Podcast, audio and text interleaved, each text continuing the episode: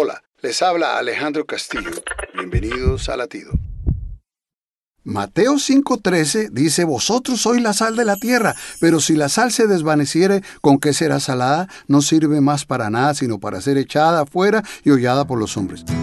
Las palabras sal tienen un importante significado ahora y en el tiempo de Jesús. Sal es esencial para muchas cosas, preservar, dar sabor a la comida, tenía usos medicinales y muchas cosas más. Su valor era mucho. A los soldados romanos les pagaban parte de su salario con sal. La palabra salario viene de sal. ¿Qué nos quiere decir Jesús con vosotros soy la sal de la tierra? Eso quiere decir que los que le seguimos y confiamos en Él somos de un valor extraordinario, somos VIPs.